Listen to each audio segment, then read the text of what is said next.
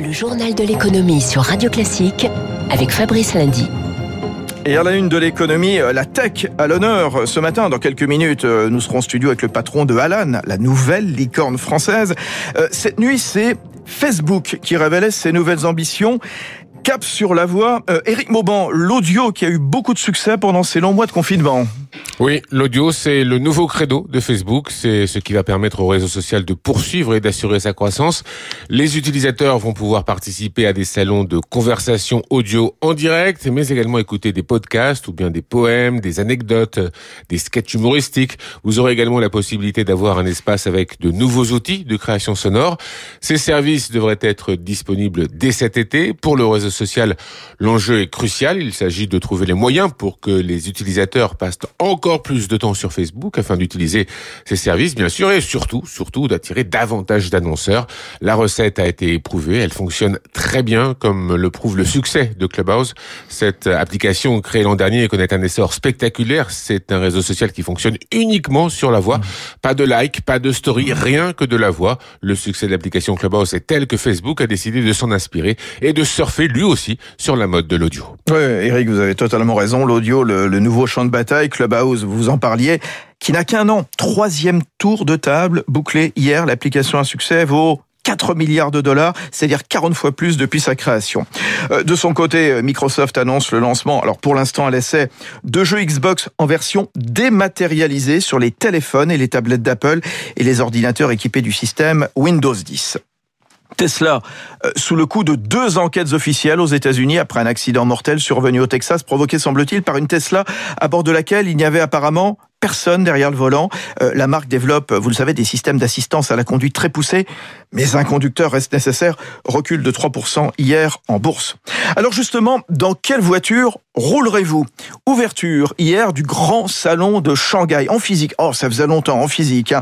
avec un mot d'ordre embrasser le changement. Tout un programme, Eric Kioch. Un an qu'elle n'avait plus exposé ni courbe ni jante sur les podiums. Les belles à quatre roues font leur retour sous les projecteurs. Un certain goût d'avant-crise qui fait du bien. Flavien Nevy, directeur de l'Observatoire CTLM de l'automobile. C'est le signal que tout le monde attend d'un retour à une situation un peu plus normale. De nouveau, de parler des véhicules qui font envie aux clients. C'est une respiration dans un contexte qui reste toujours incertain et difficile pour l'industrie auto. Et la reprise se fera verte car l'électrique boosté par les incitations à l'achat en Europe mais aussi en Asie doubler sa part de marché en 2020, de quoi pousser les constructeurs à tout miser sur la mobilité zéro carbone. On peut penser que d'ici 2025 ou 2030, toutes les voitures seront électrifiées. Alors ce sera soit du 100% électrique, soit de l'hybride, mais en tout cas, on va vers ce chemin. Et chacun y va de sa conception de la voiture écolo. Ici, le SUV compact de Toyota tourné vers la ville. Là, une Mercedes 7 places très familiale, le tout bardé de technologie. La voiture de demain sera verte et ultra connectée. Laurent Meillot, consultant automobile. Il est intéressant de noter que des sociétés plutôt dans le de l'Internet, du téléphone mobile. Je pense à Xiaomi, Baidu, Alibaba s'investissent également dans le véhicule électrique. Et donc, on parle bien finalement de mobilité partagée, connectée et autonome. Grandes absentes de cette fête, DS, la marque luxe de Stellantis et Renault. Eric Kioch, euh, la voiture électrique qui poursuit sa percée en Europe. Une immatriculation sur six désormais.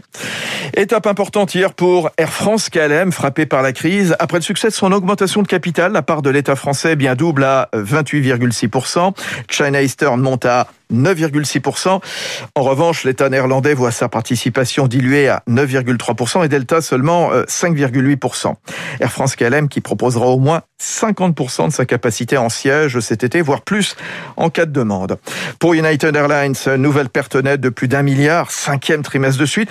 Ah, la compagnie néanmoins optimiste. Hein. Elle mise sur le regain de demande pour les voyages de loisirs au fur et à mesure de la vaccination contre le Covid. Il est 6h44. Euh, le taux français à 10 ans redevient positif. C'est la deuxième fois de l'année, plus 0,01%. L'explication viendra d'un regain d'optimisme sur les perspectives économiques en Europe. Et d'ailleurs, on en reparlera à 7h15 sur Radio Classique avec Anthony Requin, celui qui vend la dette française sur les marchés. C'est le directeur général de l'agence France Trésor. Alors justement, sur les marchés, euh, Paris s'est distingué en terminant seul dans le vert hier, plus 0,15%, mais en butant toujours sur les 6300 qu'elle a dépassé quand même en, en séance pour la première fois depuis novembre 2000. Novembre 2000, vous en souvenez, ce jour-là, le scrutin américain opposait Gore à Bush. un siècle. Hein. 6296 euh, pour le CAC en clôture. Quand ailleurs en Europe, eh bien, c'était le rouge. Apparemment, en effet, la remontée des taux à 10 ans, des obligations françaises, allemandes, américaines a pesé. Idem à New York, hier soir, le Dow Jones, moins 0,4%, le Nasdaq, moins 1%. Puis dans la foulée de Wall Street hier, et aussi la détérioration de la situation sanitaire au Japon, euh, ce matin, la bourse de Tokyo est en nette baisse de presque 2%. Ah, les marchés qui ont salué à leur façon le coup de Trafalgar d'une douzaine de clubs de football européens rejoignant une Super League dissidente et concurrente de la Ligue des Champions tremblement de terre, soutenu par la banque JP Morgan à hauteur de 3 milliards. À la clôture, euh, le titre de la Juventus s'est envolé de 17%, celui de Manchester United, coté à New York de 10%. L'analyse de Sébastien Lalevé, directeur général de la financière Arbevel. Des clubs comme Manchester n'ont pas brillé particulièrement en Champions League ces dernières années. Donc, comme les revenus sont proportionnels au fait de se qualifier premièrement et ensuite d'aller le plus loin possible. Des clubs comme Manchester qui ne sont pas allés très loin eh ben, auraient des revenus supérieurs. Je parle même pas des clubs comme Arsenal, par exemple, qui ne sont pas qualifiés depuis des années et qui ont des revenus liés à la Coupe d'Europe qui sont très très faibles c'est une façon pour eux de garantir du chiffre d'affaires. En ce sens-là, la bourse salue cet événement. Bon, après, c'est pas du tout fait parce qu'il y aura forcément des résistances de la part de l'UEFA, de la FIFA et peut-être des supporters, on espère. Sébastien Lalevel, directeur général de la financière Arbevel avec euh, Mauban. Alors, au, milieu euh, ben, de cette pandémie, son cortège d'annonces, hein, pas toujours heureuse, ben, il y a des bonnes nouvelles tout de même. La France qui maintient son attractivité. C'est une étude de Eurobrook Consulting menée auprès des conseillers du commerce extérieur qui le dit. Euh, tendance confirmée d'ailleurs par la Chambre américaine du commerce en France, l'AMCHAM. 40% des investisseurs US voient un rebond en France dans les deux prochaines années. Alors comment l'expliquer? Euh, Témoignage du vice-président de FedEx en Europe, Jérôme Ovion. Vous avez de très bonnes infrastructures en France, une très bonne qualité de formation aussi euh, des équipes et des hommes, et du fait aussi de l'emplacement de la France au cœur de l'Europe, ce qui nous permet à nous d'avoir une bonne connectivité, que ce soit euh, aéroportuaire ou que ce soit camion. Et puis je pense que ce plan de relance, effectivement, il a permis à de nombreux acteurs économiques d'avoir de la visibilité, ça permettait de donner quelques repères. Le fait de savoir que l'État est derrière, je pense que ça a permis à beaucoup d'être rassurés.